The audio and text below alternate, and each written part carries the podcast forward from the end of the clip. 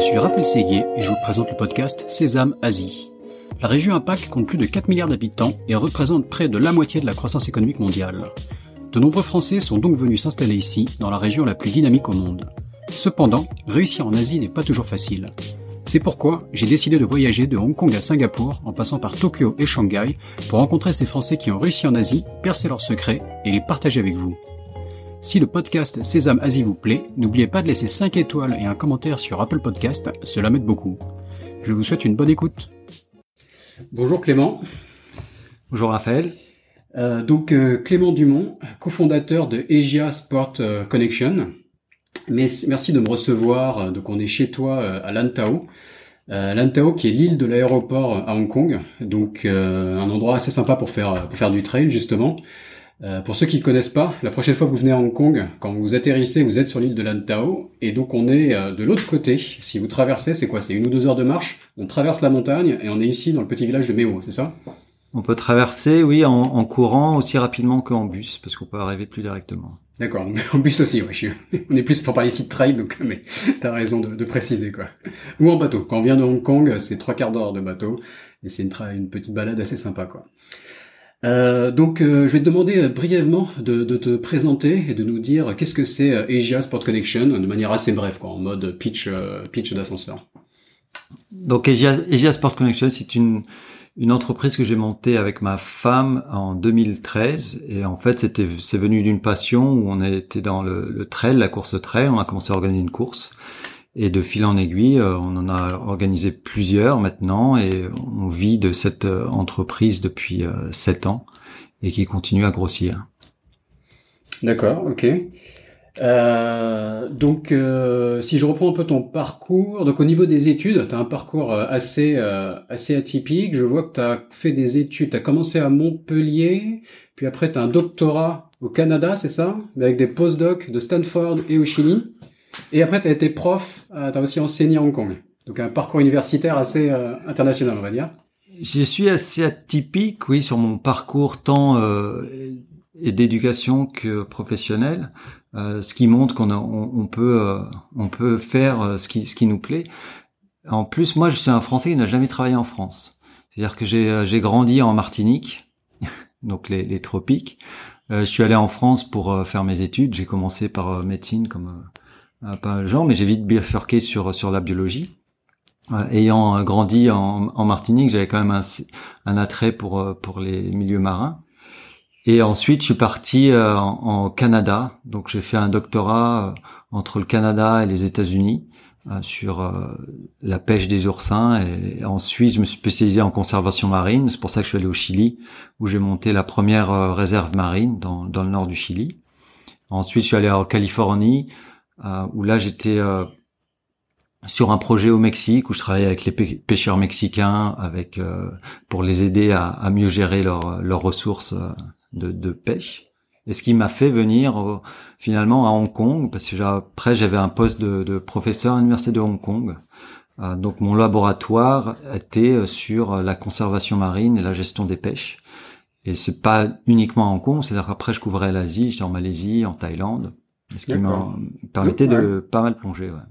Ah, tu plongeais aussi, d'accord. Ok, super. Donc, donc, mais donc, t'es euh, es docteur en biologie, t'as un PhD en biologie, c'est ça? Donc oui, j'ai un euh, doctorat de biologie et, euh, et j'ai plongé un peu partout. J'ai plongé dans le nord du, du Canada, donc dans, dans, les eaux froides, entre moins 2 et 4 degrés, euh, en venant de Martinique. Et puis après ici, euh, donc j'ai pu plonger dans quelques endroits assez sympas. Ouais. D'accord. Et donc, enfin, et donc pour comprendre, enfin, quand, quand on est néophyte, tu étais spécialisé sur les oursins au début la pêche en général et comment ça marche euh, quand, tu, quand tu plonges, par exemple, c'est pour étudier une population d'oursins, ce genre de choses hein Alors, euh, quand on fait un doctorat, souvent, on doit se, on doit se spécialiser, hein, puisqu'on va vraiment en profondeur pendant quelques années sur quelque chose de très euh, spécifique. Et donc, moi, c'était les, les oursins. Souvent, on, on trouve les, on, a, on arrive à du mal à, à visualiser ce que c'est un oursin, mais au final, euh, c'est la deuxième euh, pêche après les, les, homards aux États-Unis, donc il y a quand même une, valeur commerciale assez importante.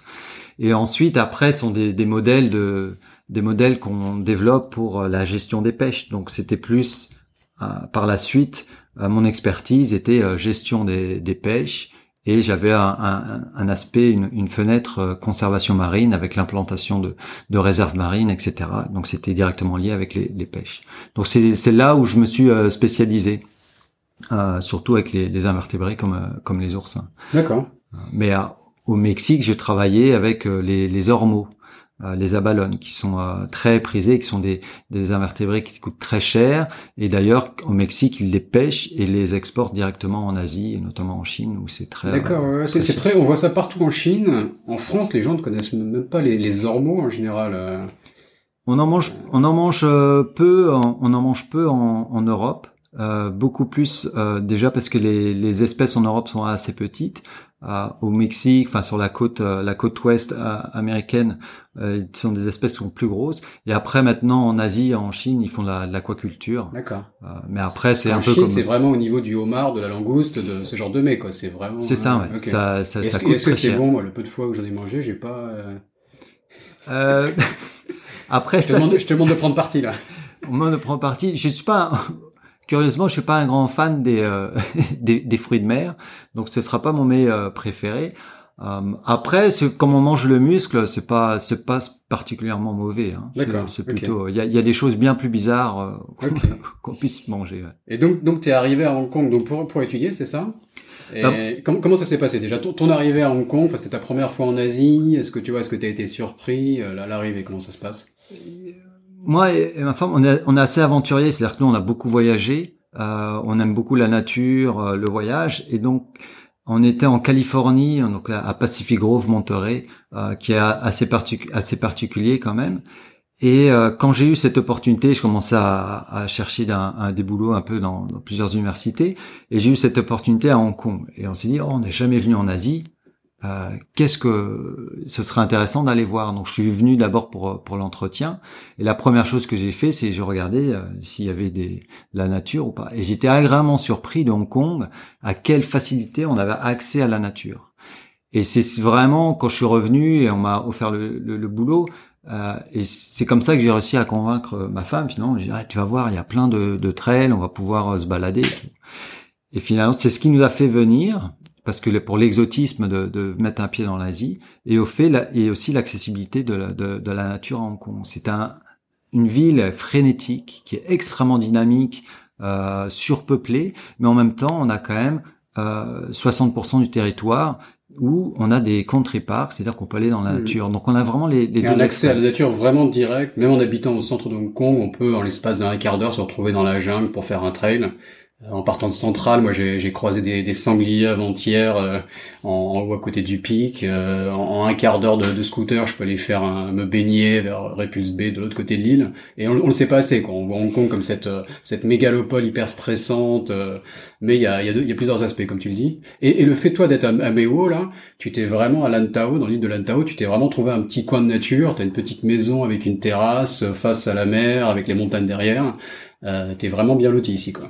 Bah, c'est souvent quand on, on, on voit l'image de, de, Hong Kong pour pour les occidentaux qui qui sont pas venus à Hong Kong ou en, Asie, ils vont avoir l'impression que c'est que les, les, grands immeubles, les grandes tours et qu'on habite dans des petits mmh. appartements fermés. Et il y a quand même énormément de petits villages comme comme Wuyo ici où on est beaucoup plus proche de la nature.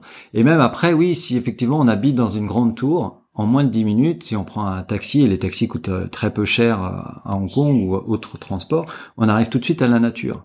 Donc on est capable de s'évader assez rapidement. Ce qui fait que le, le trail, le monde du trail, est extrêmement populaire euh, à Hong Kong. On a le, le, ratio, après la France, le plus élevé du nombre de coureurs par, par rapport au nombre d'habitants à Hong Kong. D'accord. Donc c'est une activité qui est extrêmement populaire à Hong Kong. Ok, ok, non, c'est surprenant. Mais bon, on va plus parler du trail euh, un peu plus tard. Mais juste, ouais, je voulais finir sur le côté un peu, donc euh, la, fin de l'aventure universitaire. Donc à Hong Kong, t'es es devenu prof, c'est ça? T'as as enseigné ici. Comment ça s'est passé quoi? C'est ta première expérience professionnelle en Asie, le, monde universitaire, les étudiants. Euh, Explique-nous un peu. Au, niveau euh, professionnel, c'est-à-dire des, des, collègues, donc ça, c'était pas trop difficile parce que c'était quand même assez cosmopolite. Donc il y a beaucoup euh, beaucoup d'anglais mhm. euh, très peu de français. Euh, j'étais le seul français dans mon département. tout se passait dans, en langue anglaise forcément tout se passait dans la langue anglaise. Donc il n'y avait pas de, de langue on n'était pas en cantonais ou mandarin Euh, donc ça, c'est l'avantage des universités euh, à Hong Kong. Normalement, elles sont euh, très anglophones. Quand ils arrivent au niveau universitaire, très souvent, on demande aux, Hongkongais de, passer en, en, anglais, contrairement à, à l'école où ils peuvent être le plus souvent cantonnés.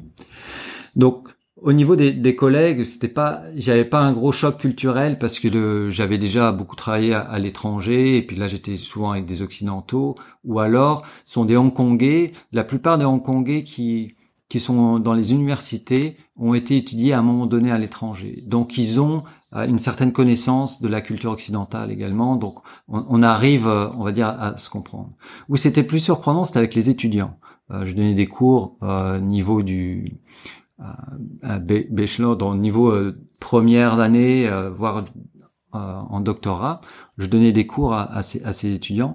Et là, c'était beaucoup plus surprenant parce qu'on se rend compte que les, les Hongkongais, l'éducation est extrêmement importante pour pour les Chinois, pour les Hongkongais. C'est mm quelque chose qui a une valeur inestimable. Ils ont c'est la priorité absolue des, des, des parents. Et Contrairement en, France, euh, si euh, tu dis ah bah, je suis enseignant à l'université, etc. On, t'ignore complètement. Ici, c'est un vrai prestige. Si, ah euh, si on est un vrai statut, quoi. Même d'être prof d'école, de, de, lycée, c'est déjà un statut important. Donc prof à la fac, euh, j'imagine pas. Tout, tout, ce qui touche à l'éducation, si si on est dans ce milieu-là, on a on a une forme de ce prestige et un très grand respect par rapport aux Hongkongais, qui qui respectent énormément ce, ce fait de, de l'éducation. Mais curieusement, la plupart des, des, des Hongkongais sont tellement poussés à étudier quand ils sont jeunes, et quelque part, quand ils arrivent à l'université, donc l'université de Hong Kong, ça reste une, des meilleures universités d'Asie, du moins sur sur papier, par réputation. C'est l'université de Hong Kong, donc University of Hong Kong en anglais, quoi. C'est voilà, Hong, Hong, Kong U, et, et celle-là donc a une, une, très bonne réputation. Et donc c'est pas facile de, de, de rentrer dans cette université pour les étudiants. Mais quand on arrive là, les, les, les premières années, euh, pour moi, j'étais vraiment surpris. Euh, ils étaient vraiment infantiles, les, étudiants, parce qu'ils ont une telle pression. C'est mon interprétation, hein, mais en ayant discuté, ça, ça c'est cohérent. Ils ont tellement de pression quand ils sont jeunes, quand ils ont, euh, les parents, quand ils arrivent à l'université, ils ont une certaine liberté de choisir ce qu'ils vont apprendre, ce qu'ils vont faire, qui se euh, libèrent complètement. Et là, on les voit finalement de revenir un peu en arrière, de refaire leur adolescence. Et il y a une certaine forme de de jeu qui, qui fait que c'est très surprenant par rapport au, au milieu occidental où on se fait vraiment euh, quand on arrive à l'université, on se fait un peu, on va dire, massacrer par les par les professeurs euh, qui sont plutôt agressifs. Euh, et ici, c'est une découverte de, de, l'éducation. Donc ça, c'est un choc, une adaptation justement pour réussir à trouver comment interagir avec ces étudiants parce qu'ils posent très peu de questions, euh, ils ont peur, il y a tellement une peur du, du professeur que de réussir à l'approcher est extrêmement difficile euh, par rapport au monde occidental. D'accord, ok, donc il y avait quand même un, une sorte de choc culturel à gérer, plus vis-à-vis des étudiants. Et comment est-ce que tu l'as surmonté? Est-ce que tu as dû, tu vois, faire un, faire un pas en plus en avant, faire des choses que, ou en France, la relation prof-étudiant aurait été un peu différente? Là, est-ce que tu as dû t'adapter Et oui, il faut, il a, il a fallu s'adapter dans la, dans la façon de donner euh, ses, ses, cours parce que ils posaient pas de questions et s'ils n'ont pas compris, ils, ils vont pas oser le dire parce que mhm. si ça veut dire que tu maîtrises pas euh, la matière si tu euh, si tu oses dire que t'as pas compris quelque chose ça ça se fait pas ou mhm. ça veut dire que le professeur n'a pas bien expliqué si tu comprends pas donc ils vont jamais oser t'approcher pour te dire qu'ils n'ont pas compris. Hmm. Donc il faut faire tourner la, les, même si tu Leur poses la question directement, ils risquent pas de te dire oui, je n'ai pas compris. Donc c'est ça. Ils, ils, ils, le diront, ils le diront pas. Donc il faut poser la, la, la, la question autrement. C'est-à-dire qu'on on approche un sujet et après on l'aborde sous un autre angle et voir si euh, amener à poser des questions pour voir si vraiment ils ont compris ou pas. Hmm. Et donc ça c'est euh, c'est un peu un jeu. Une approche indirecte, quoi. Une approche indirecte. très asiatique. Euh, la communication est moins moins directe et souvent ouais, il faut il faut un peu bifurquer, euh, trouver un angle d'attaque pour euh, pour communiquer. Ouais. Exactement. L'Asie est très indirecte dans, dans, dans son sa façon de communiquer euh, et c'est quelque chose pour les, les, occidentaux, les Français qui souvent est très difficile à s'adapter puisqu'on a un franc parler qui, euh, qui fait que peut être euh, perçu comme très agressif euh, ici en Asie. Mm, mm, tout à fait. Ouais. Donc tu as, été prof donc pendant cinq ans à l'université et donc la transition, comment ça se passe? J'imagine que tu faisais des trails comme hobby pendant tout ce temps. Oui, alors pour, pourquoi j'ai arrêté? Donc j'avais un, un, laboratoire, hein, j'avais cinq, cinq, étudiants entre en, en, en doctorat, maîtrise, euh, un peu de toutes les nationalités. Donc euh, j'avais un laboratoire, j'avais des fonds de recherche, euh, je voyais pas mal, ah, mais j'avais pas un poste permanent et euh, et j'avais commencé à avoir de la difficulté avec tout le système administratif de l'université.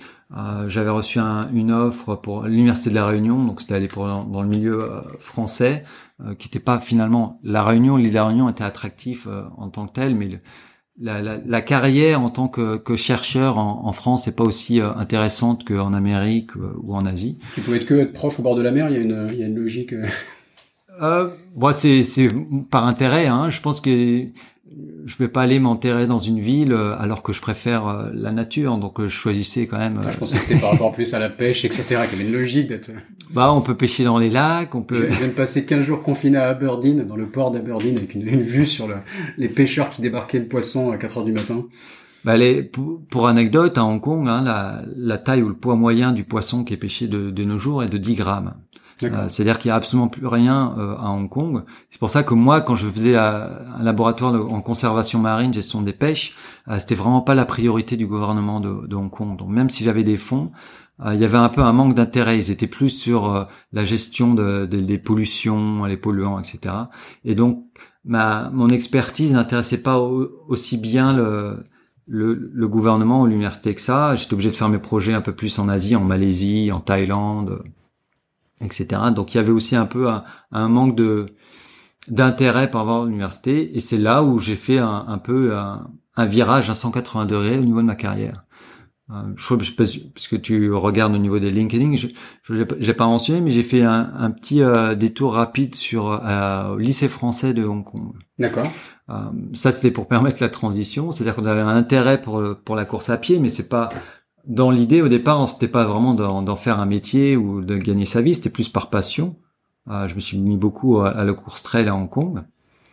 Et après, je voulais faire partager un peu ma passion parce que j'aime bien explorer, découvrir un nouveau trail.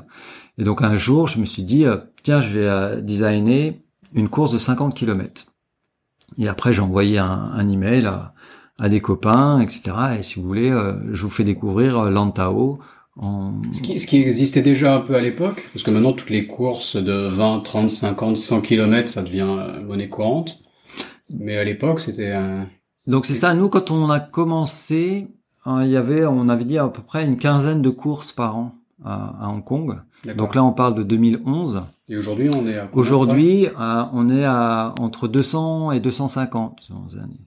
Donc sur ça, Hong Kong, sur Hong Kong, c'est-à-dire qu'on peut avoir, on peut avoir, on parle juste de la course trail, hein, je parle pas de la course sur route, faut imaginer euh, Paris avec un peu de nature autour et 250 courses trail par an. C'est ça, on, on, est 7 millions, euh, donc c'est euh, c'est une très très grande densité. On a trois, on peut avoir trois à cinq courses par week-end.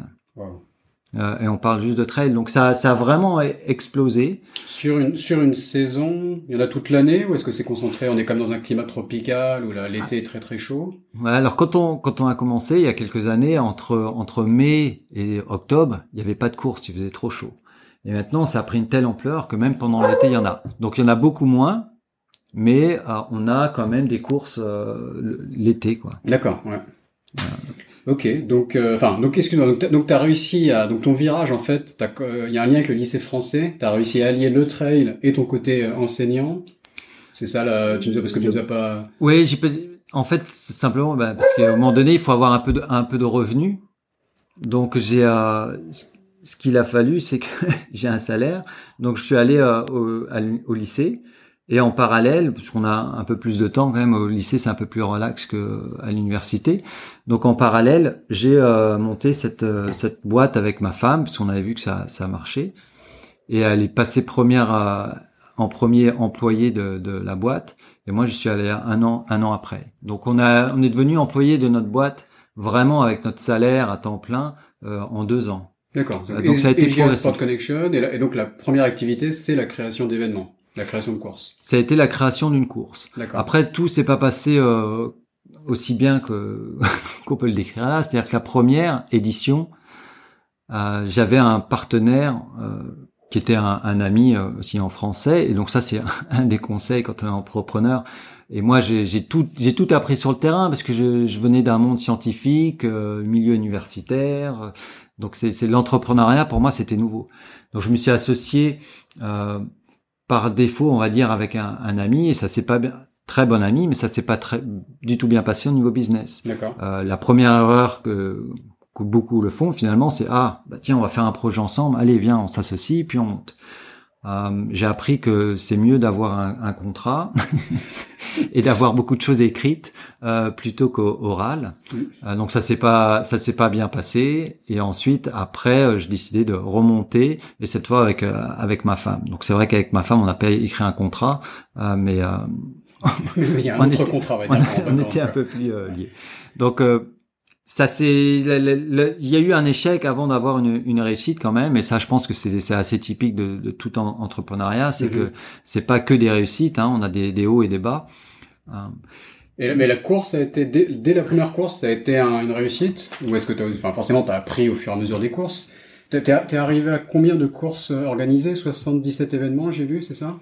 Oui alors c'est des courses que nous-mêmes on organise donc avant la avant la Covid là ça a changé un peu la les, les choses mais on était à, entre 5 et 6 courses qu'on organisait nous-mêmes par an d'accord ouais, okay. euh, c'est-à-dire on organisait tout et après euh, nous, on intervient dans beaucoup d'autres événements pour euh, pour certains types de, de, services, ça peut être les inscriptions, le chronométrage ou euh, du consulting, etc.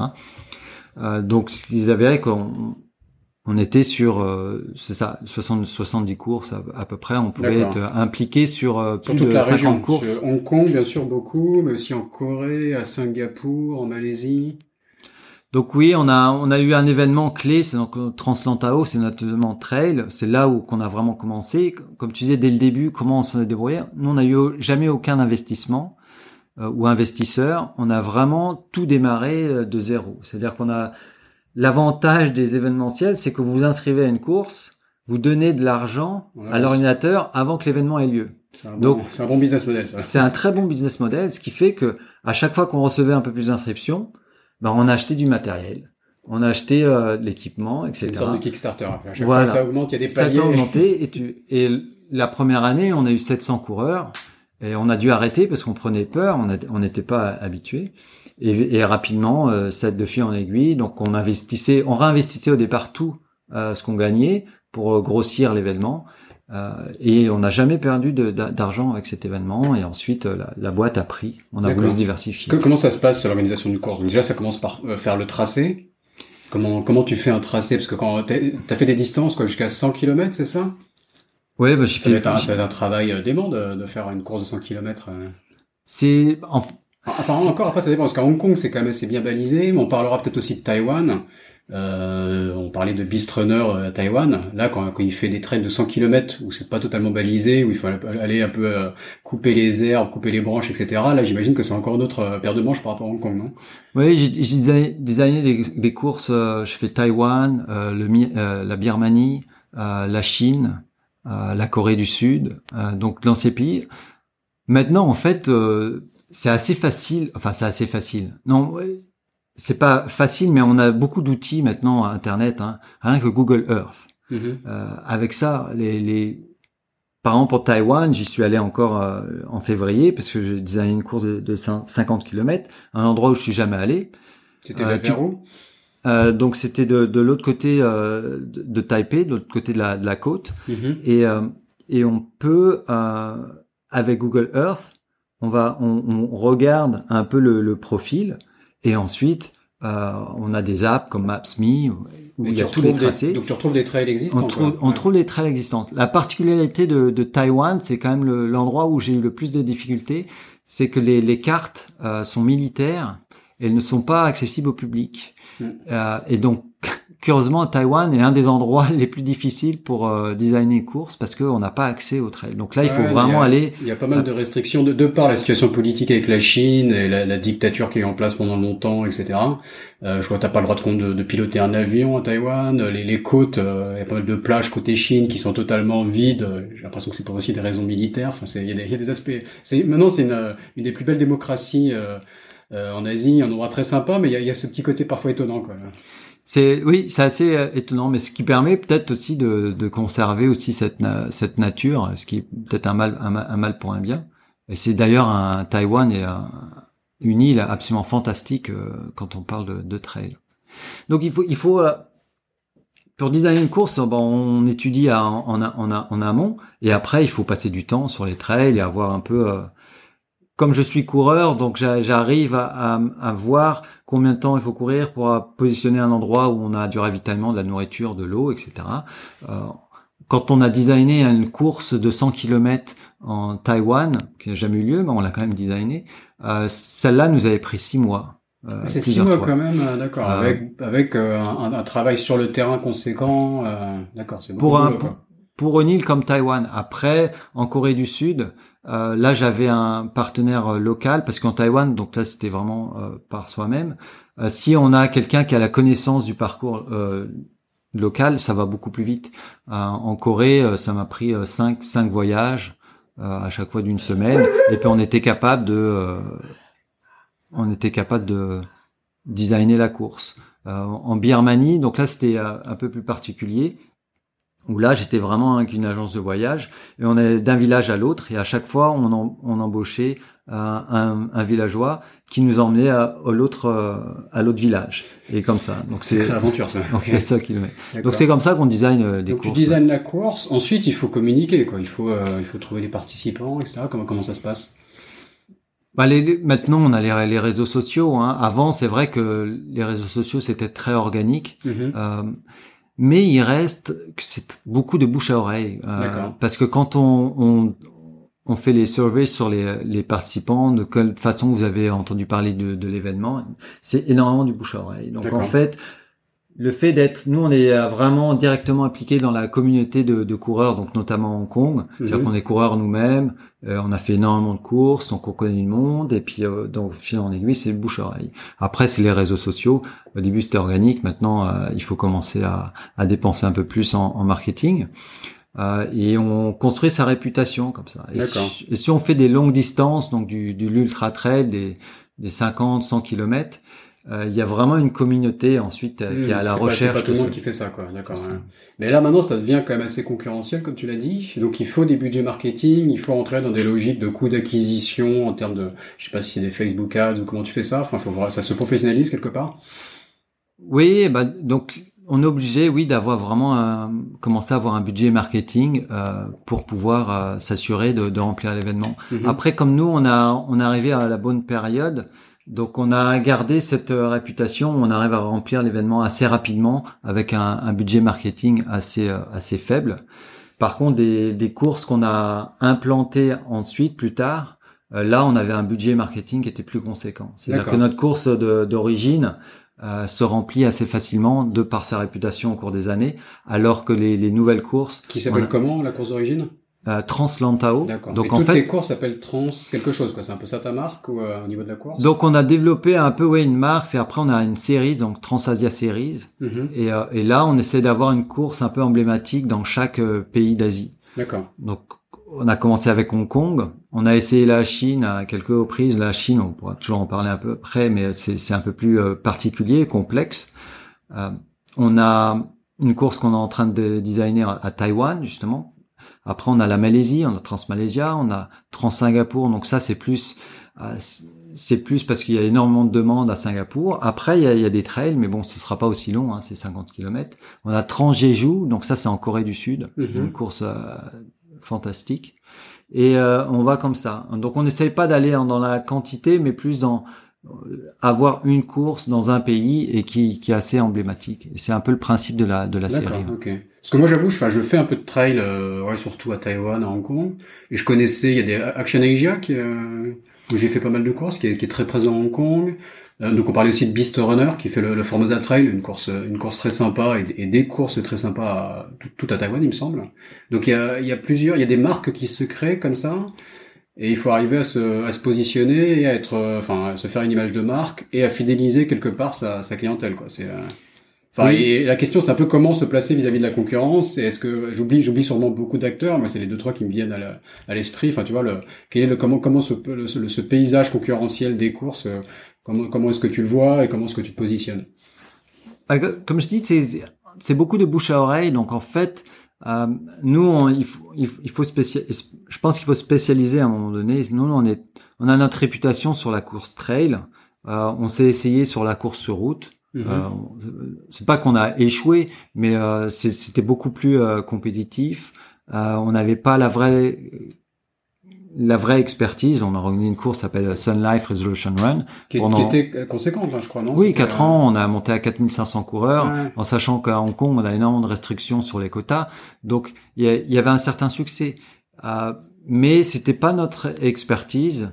Donc on a préféré à un moment donné se, se, se reconcentrer sur vraiment bah, ce qui nous tient à cœur. Je pense que quand on fait quelque chose avec une passion, on est capable d'aller beaucoup plus loin que si on euh, que si on on essaye vraiment dans, dans le but euh, financier. Mhm. Euh, la raison pour laquelle j'avais bifurqué un peu sur le, le la route, euh, c'était pour avoir un équilibre un peu financier un peu plus stable au niveau de, de l'entreprise. C'est-à-dire que si s'il y a une, une course qui est annulée, donc aujourd'hui toutes les courses sont annulées, donc la question se pose pas. Mais en temps normal, on va dire s'il y a une course qui est annulée, on est capable de compenser avec un, un autre événement. Et donc je m'étais un peu diversifié. On avait fait de la course euh, sur route, on a essayé team building, donc pour les corporates. Euh, on a fait du média, etc. Et à un moment donné, on s'est rendu compte que c'était prendre plus judicieux de se concentrer sur vraiment ce qui nous tient à cœur, ce qui nous passionne, et euh, grossir vraiment cette, expertise. Et en ayant tout à la fois comme une panoplie de services, donc tu organises les courses, mais tu fais aussi donc du timing, c'est ça? Tu, tu, tu proposes une solution de timing pour les courses, et voire même une solution pour suivre la course en live, c'est ça? Donc ça c'est le, le côté euh, que j'ai découvert euh, de l'entrepreneuriat, c'est qu'on peut s'essayer à beaucoup de choses puisqu'on a personne au-dessus de nous. On a trop de choses. ça, il faut savoir se diversifier, mais il faut pas s'éparpiller, c'est ça? Ça c'est le, le, gros problème, c'est que moi je suis, euh, j'arrive à m'exciter avec très rapidement avec les nouvelles choses, les nouvelles technologies. Heureusement il y a ma femme qui est complètement dans un une vision différente et qui va euh, être beaucoup plus pragmatique. Euh, donc ça donne un juste milieu. Et c'est là où on en est venu. Euh, quand on est la course, on a besoin d'un chronométrage, on a besoin d'une plateforme d'inscription, on a besoin d'une plateforme pour gérer les volontaires, on a besoin. Il y a tout un, un nombre d'outils, une palette d'outils dont on a besoin. Et en, Asie, parfois, ça reste assez basique. Hein. On parlait de Taïwan, qui est génial pour le trail. Alors les inscriptions à Taïwan, en tant qu'utilisateur, je peux témoigner, ils ont un site web qui s'appelle Baoming, qui date, mais je sais pas, des, années 90, j'imagine. Et je peux, on peut même pas payer en, euh, online, quoi. C'est-à-dire que moi, quand je m'inscris une course à Taïwan, je dois appeler un, un copain qui va payer lui-même au 7-Eleven la course à ma place, quoi, pour dire au niveau où on en est. C'est euh, et c'est tout ça pour dire qu'il y y a des choses à faire quoi. Il y a il y a il y a des il y a des choses à faire mais il y a aussi une réticence euh, par rapport aux, aux participants ou aux clients euh, à utiliser aussi euh, ces nouvelles technologies. Donc il y a aussi un, un mode d'apprentissage, une éducation par mhm. rapport euh, aux, clients pour aller. Parce que souvent, quand on parle du, du 7-Eleven, elle est payée. les gens avaient soit ben, ils ont pas de carte de crédit, ou soit ils veulent pas payer en ligne. Mhm. C'est très courant aux Philippines, à Taïwan et d'autres pays comme Hong Kong où ça c'est pas pour, le pour des raisons différentes. Quoi. Les Philippines, c'est peut-être un niveau de développement économique qui est moindre. Taïwan, il y a une telle présence, quoi. Il y a la plus haute densité de, de convenience stores, euh, de, surtout donc 7-Eleven et un peu Family Mart. Je crois que le chiffre, je crois qu'ils ont 5000 euh, convenience stores euh, dans l'île, quoi, qui fait 23 millions d'habitants. Donc, c'est une densité démente. Et donc, les gens ont pris l'habitude de tout faire au 7-Eleven, y compris d'aller payer leurs achats e-commerce. Et même si c'est un peu absurde, parfois, c'est des habitudes qui sont prises. Donc, mais il faut faire avec. Clairement, on peut pas imposer une technologie qui est géniale, mais que personne va utiliser. C'est pas une bonne idée. Donc, c'est une indication. Donc, comme on parle des, de, de, ces outils, donc euh, pour poursuivre le, le, fil. Chaque chaque outil, euh, je voulais être capable de, de gérer moi-même. Et donc ce que fait, j'allais chercher toujours les meilleurs outils qui se faisaient. Euh, Peut-être parce que je suis français, donc souvent j'allais voir un peu ce qui se faisait en France.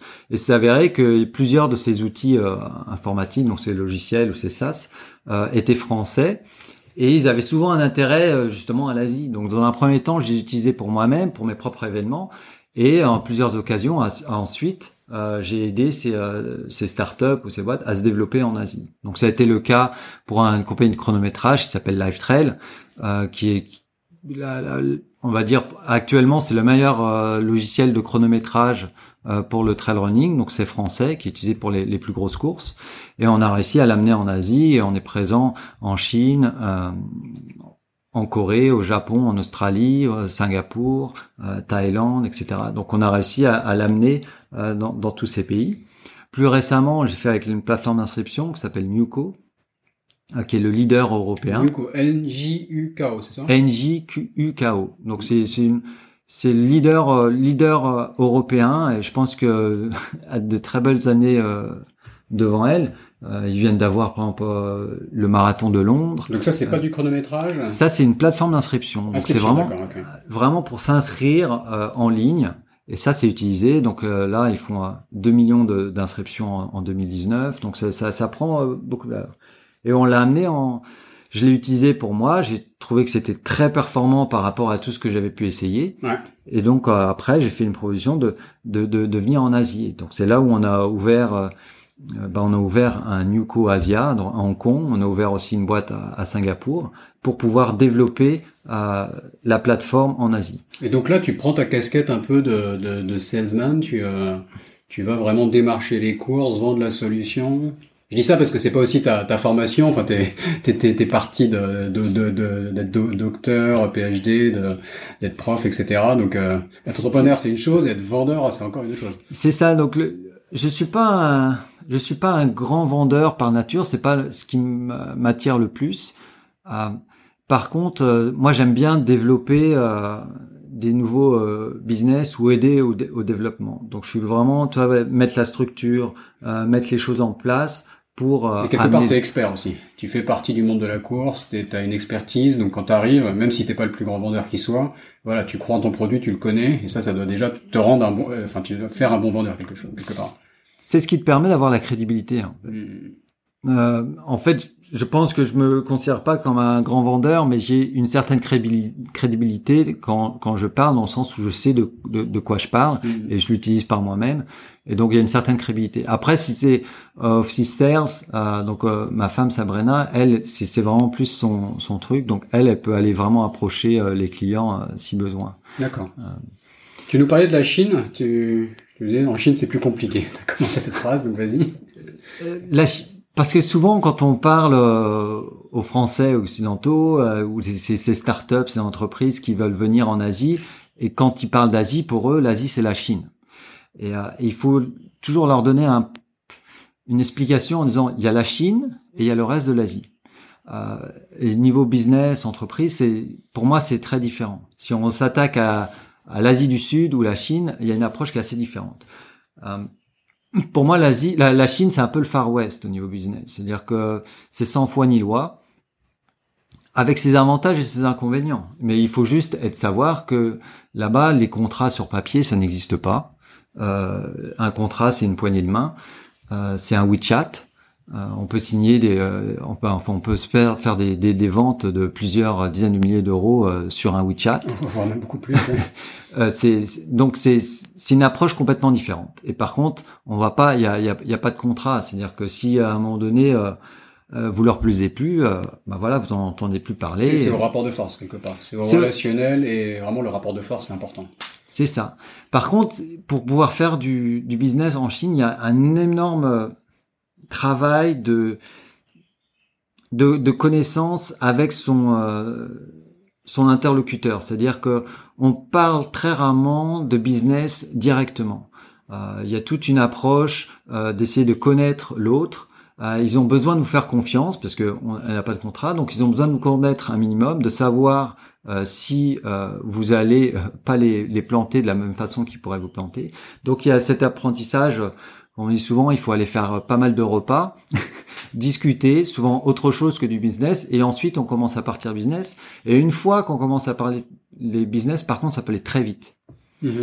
Euh, donc la première étape peut être longue, mais une fois qu'on commence à parler business, ça peut aller euh, très vite. Et donc ça, c'est l'approche, euh, je dirais, plus chinoise.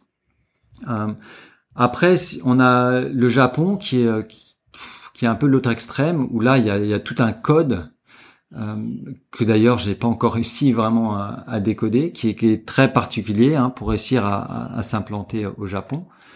Et on a le juste milieu qui me qui moi me convient le plus, c'est, j'allais dire, c'est la Corée, la Corée du Sud, où là on a un peu entre la, la, la Chine et le Japon. C'est-à-dire qu'on a, on a beaucoup de codes, mais pas autant qu'au Japon, et c'est pas autant le Far West qu'en Chine.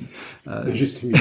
on a un, un, juste milieu. Et moi, c'est ce qui m'attire beaucoup avec la Corée. Donc c'est là où, où euh, on a un partenaire, où on a développé une course. Euh, c'est une culture qui, euh, qui m'intéresse euh, beaucoup et, leur façon de leur façon de faire qui est assez intéressante. D'accord. Et l'Asie du Sud-Est, euh, entendu à, comparer tous les pays de la région? Donc là, en ce moment, euh, je suis en négociation euh, avec un partenaire en, Thaïlande, euh, qui a encore une, une approche assez différente. Donc là, on a la barrière de la langue. Mais une fois qu'on a trouvé euh, quelqu'un qui parle l'anglais, donc on, on peut négocier. Et là encore, c'est assez différent parce qu'ils sont J'avoue que j'ai pas encore tout compris sur euh, sur la Thaïlande. On y a été une première fois où on va dire concrètement on s'est on s'est planté. Euh, donc euh, le problème c'est les à chaque fois, le problème, c'est la culture. L'Asie, on l'englobe comme étant, euh, voilà, on va en Asie, un pays. Mais chaque pays a sa propre culture, ses propres codes, sa propre façon de fonctionner. Il faut prendre le temps de comprendre chaque pays, comment il fonctionne. Et la, la, la Thaïlande, et encore notre approche, il fonctionne un peu, on va dire, à la, à la dernière minute, un peu plus euh, euh opportuniste. Euh, ce qui fait qu'il faut il faut s'adapter quoi à chaque chaque culture. Mmh, D'accord. Tu as aussi produit un magazine, c'est ça, qui s'appelait Asia Trail Connection? Donc ça c'est après avoir organisé notre premier événement, on voyait que ça fonctionnait et puis euh, il fallait que je trouve des nouvelles idées. Donc un, un été, j'ai dit tiens, j'ai l'été, on va monter un magazine. ça arrive souvent quand ça, l'été, on lance un magazine. Quoi. On lance un magazine. Ça existe. Après, c'était une niche. Hein. Il n'existait pas de magazine sur le trail running euh, en Asie. Donc mm-hmm. c'était pas à Hong Kong, mais en Asie, il n'en existait pas.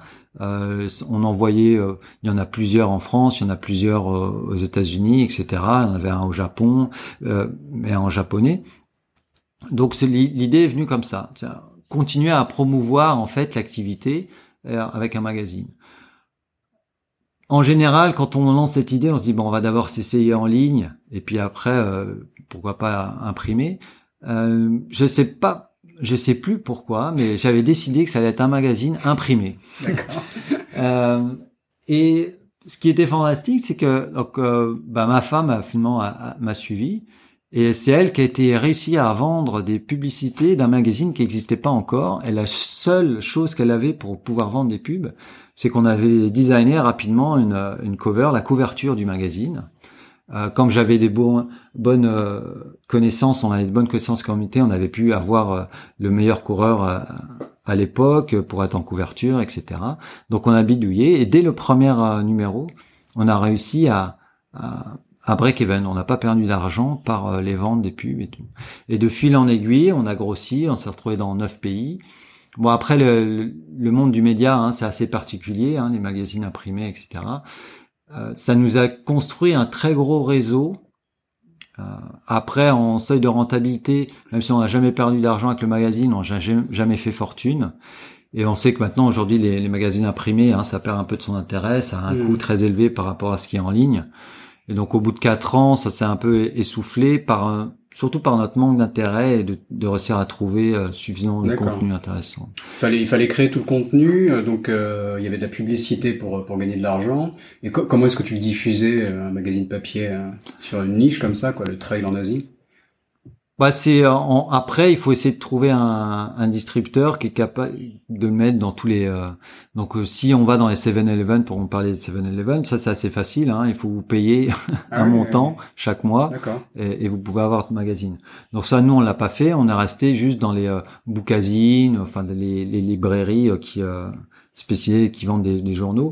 Et en fait c'est un dépôt vente donc on imprime on dépose D'accord. Euh, Mais pas que dans des réseaux spécialisés de trail ou par de l'abonnement, etc. Vous avez été aussi dans des boutiques un peu généralistes. C'est ça. Donc, donc le, le, facile, c'est aller dans les, les magasins de sport, mm-hmm. parce que pour eux, c'est un dépôt vente, hein, donc ça, ça, leur donne quelque chose en plus, euh, une visibilité, puis euh, un, un, un, peu de revenus en plus. Et après, on a quand même été dans, dans des choses comme les bookazines, où là, euh, c'est plus des, des, des librairies. Mm-hmm. Euh, donc on a joué un, peu sur, sur, sur, tous les rôles. Mais les ventes, ce sont pas les ventes qui, qui généraient du, du revenu, du chiffre d'affaires, hein, parce que mhm. c'est très minime. C'était plus avec les, les publicités. D'accord. Hein. Mais bon, les deux sont liés, quoi. Il faut, les deux sont liés. Mais il faut, il faut qu'il y ait la diffusion. Pour que, la pub Après, on a, on a fait quelques événements où on donnait un magazine dans le, dans le, mmh. avec les, les inscriptions pour avoir une citation, etc. etc. Je vois aussi donc Ecotone Résilience. T'as vraiment une, t'es vraiment une, multicasquette, un entrepreneur, euh, multi-entrepreneur. Qu'est-ce, qu'est-ce que c'est Ecotone Résilience aux Philippines Donc ça, c'est quand j'ai, quand j'étais euh, mon bref passage au, au, lycée français, donc et, et j'avais sympathisé avec euh, notamment un, un des parents d'élèves. Parce que c'était assez surprenant quand il regardait mon cursus, il dit ah, mais vous, vous êtes au lycée, j'enseignais la biologie, la physique chimie, euh, et euh, ils étaient un peu surpris parce que j'étais encore euh, professeur honoraire à l'époque. Mmh. Euh, c'est-à-dire j'étais professeur honoraire à l'université de Hong Kong, j'avais toujours des étudiants de doctorat. En même temps, je, je donnais des cours aux lycéens, aux collégiens, au lycée. donc il y avait une certaine curiosité. Et un, un des, des parents d'élèves me, me disait mais euh, avec tes connaissances, euh, il faut qu'on fasse quelque chose. Euh, ma femme est, est philippine, il y a des choses à faire aux Philippines. Je dis oui, bah pas de problème. Et donc on s'est lancé avec ce Ecotone Résilience qui est une NGO avec un certain, c'est assez franco-français au départ, mais après ça s'est très vite diversifié.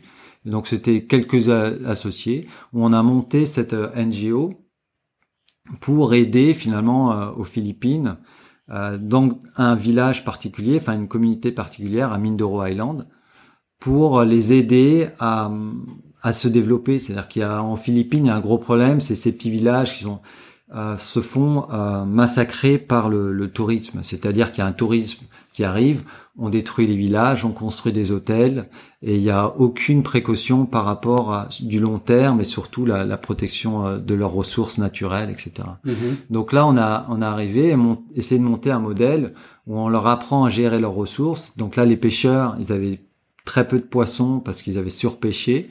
Donc on a on les a aidés avec le support de la mer, à créer une réserve marine. Donc c'est là où moi j'étais directement impliqué par, par mon expertise. Et d'ailleurs cette euh, réserve marine a été implantée et là ils commencent à avoir les, retours, c'est-à-dire qu'il y a retour des poissons. Il y a de, nouveau plus de poissons et ils peuvent pêcher à l'extérieur. Mais il y avait aussi l'aspect au niveau agriculture, va de, de cultiver de façon plus euh, durable et, et les aider à pouvoir vendre plus directement et d'avoir des meilleurs revenus.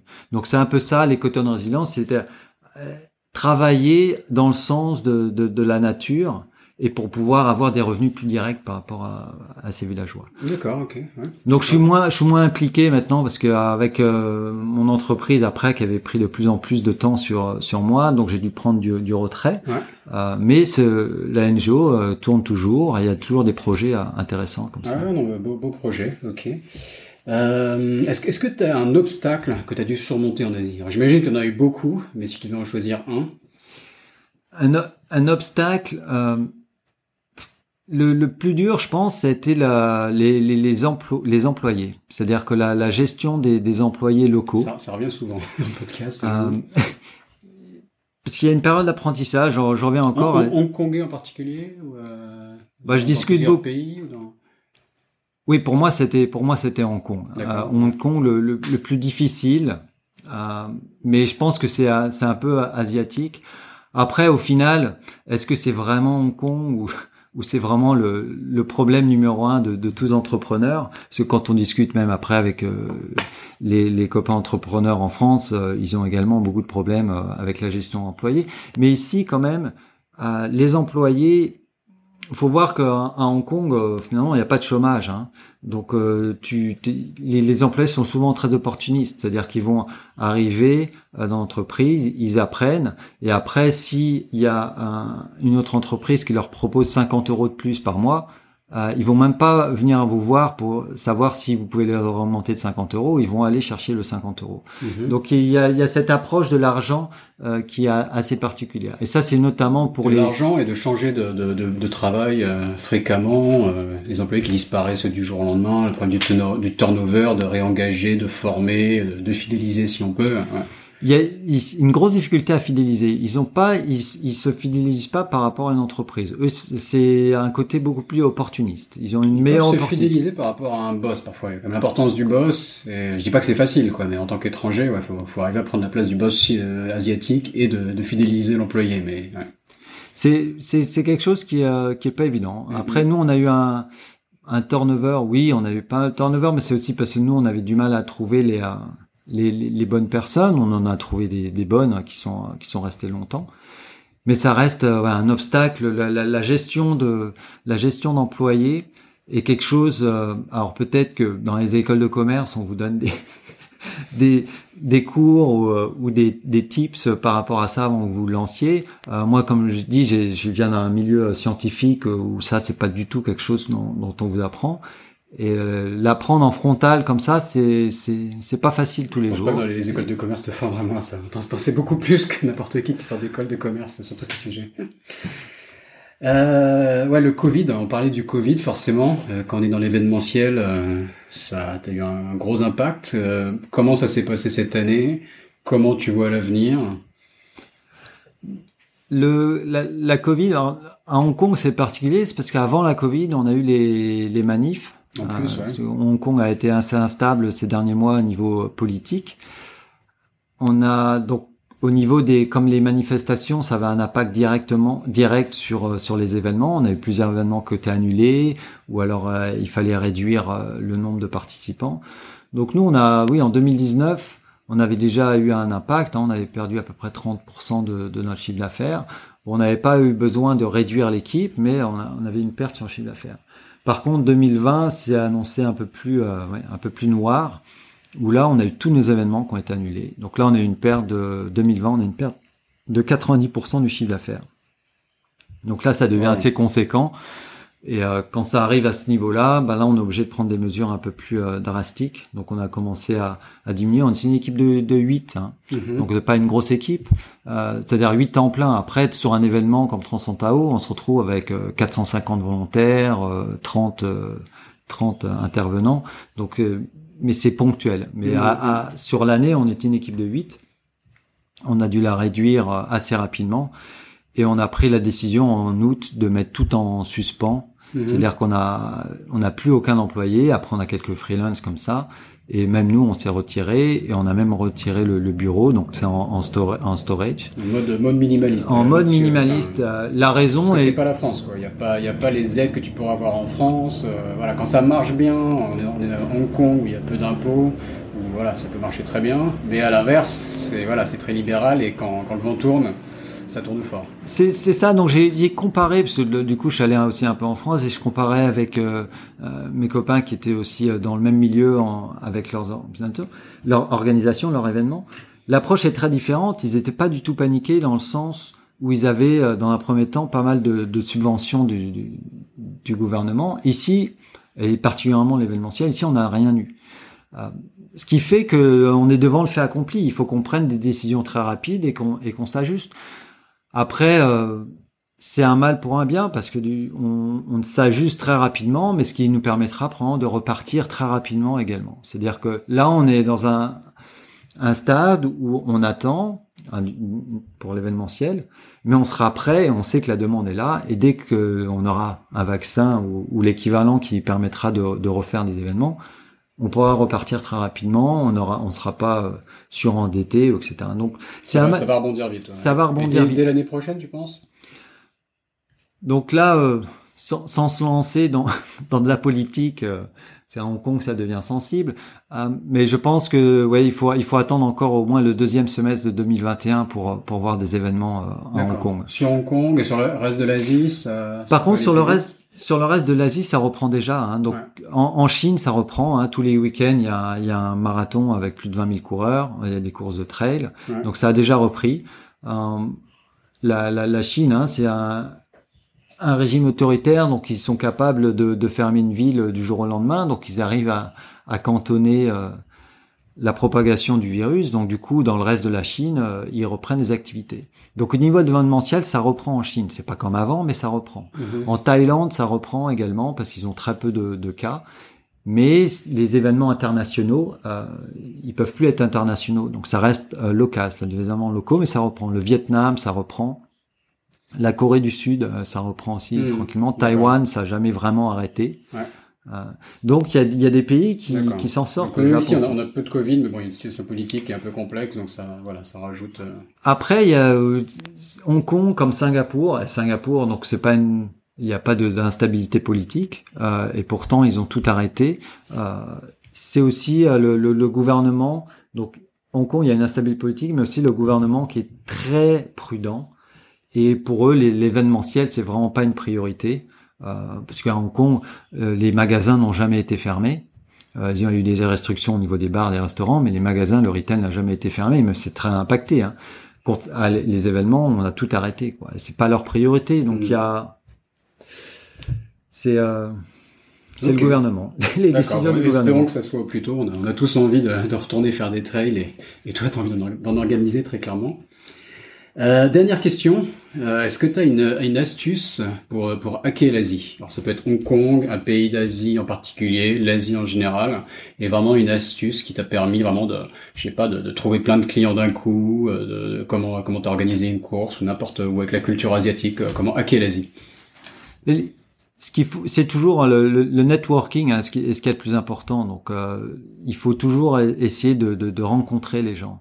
Et quand on arrive, donc moi je suis arrivé de façon assez innocente hein, en Asie. Hein, J'avais euh, très peu de connaissances de la, la culture asiatique. Euh, je suis arrivé vraiment par curiosité.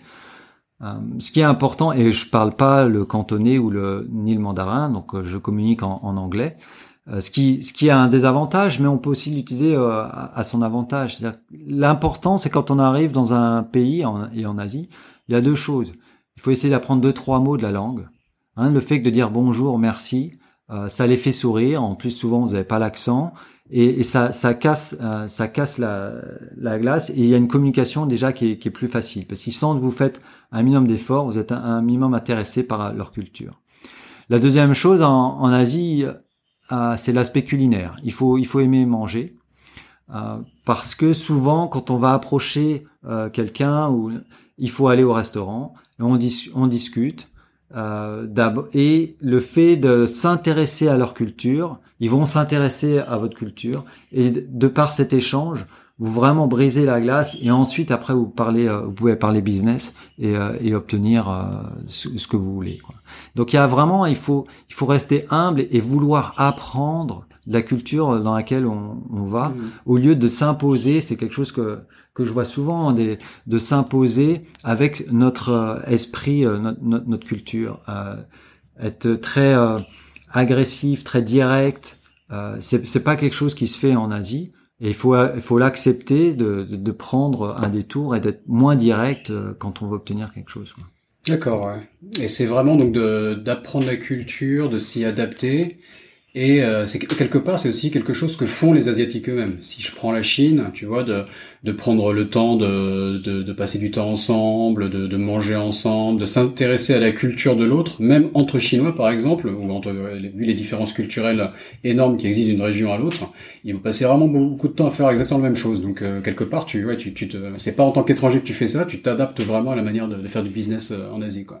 Oui, je pense qu'il faut apprendre à. Ils ont, ils ont une curiosité, euh, ils ont une curiosité vers euh, vers nos, cultures, tout comme on doit avoir une curiosité sur leur culture. Mm-hmm. Et, euh, et souvent, ce que je vois, c'est d'arriver. Il y en a qui veulent venir faire du business et ils veulent imposer directement leur façon de fonctionner. et ça, tu, tu vas droit au mur. Mm-hmm. Il, il, faut d'abord, il faut arriver avec une certaine humilité, d'avoir comprendre les, comprendre et ensuite après t'essayes. Et ils auront un retour exactement comme tu dis ils auront un retour où ils vont essayer aussi de comprendre également comment tu fais euh, le business. Ok très bien. Bon bah Clément on va on va s'arrêter là. Merci beaucoup. Merci. Et bonne chance pour la suite. Et bon courage aussi pour ce podcast. Merci. intéressant. Cet épisode de Sésame Asie est maintenant fini. Si vous êtes toujours là, c'est que ça vous a sûrement plu. N'hésitez donc pas à laisser 5 étoiles et un commentaire sur Apple Podcast, cela m'aide beaucoup. Pour me contacter, le plus simple est de m'ajouter sur LinkedIn, Raphaël Séguier, S-E-G-H-I-E-R. N'hésitez pas à me dire ce que vous avez pensé du podcast, à suggérer des invités ou des thèmes qui vous intéressent. Tout feedback est le bienvenu. Merci d'avance et je vous retrouve au prochain épisode. Salut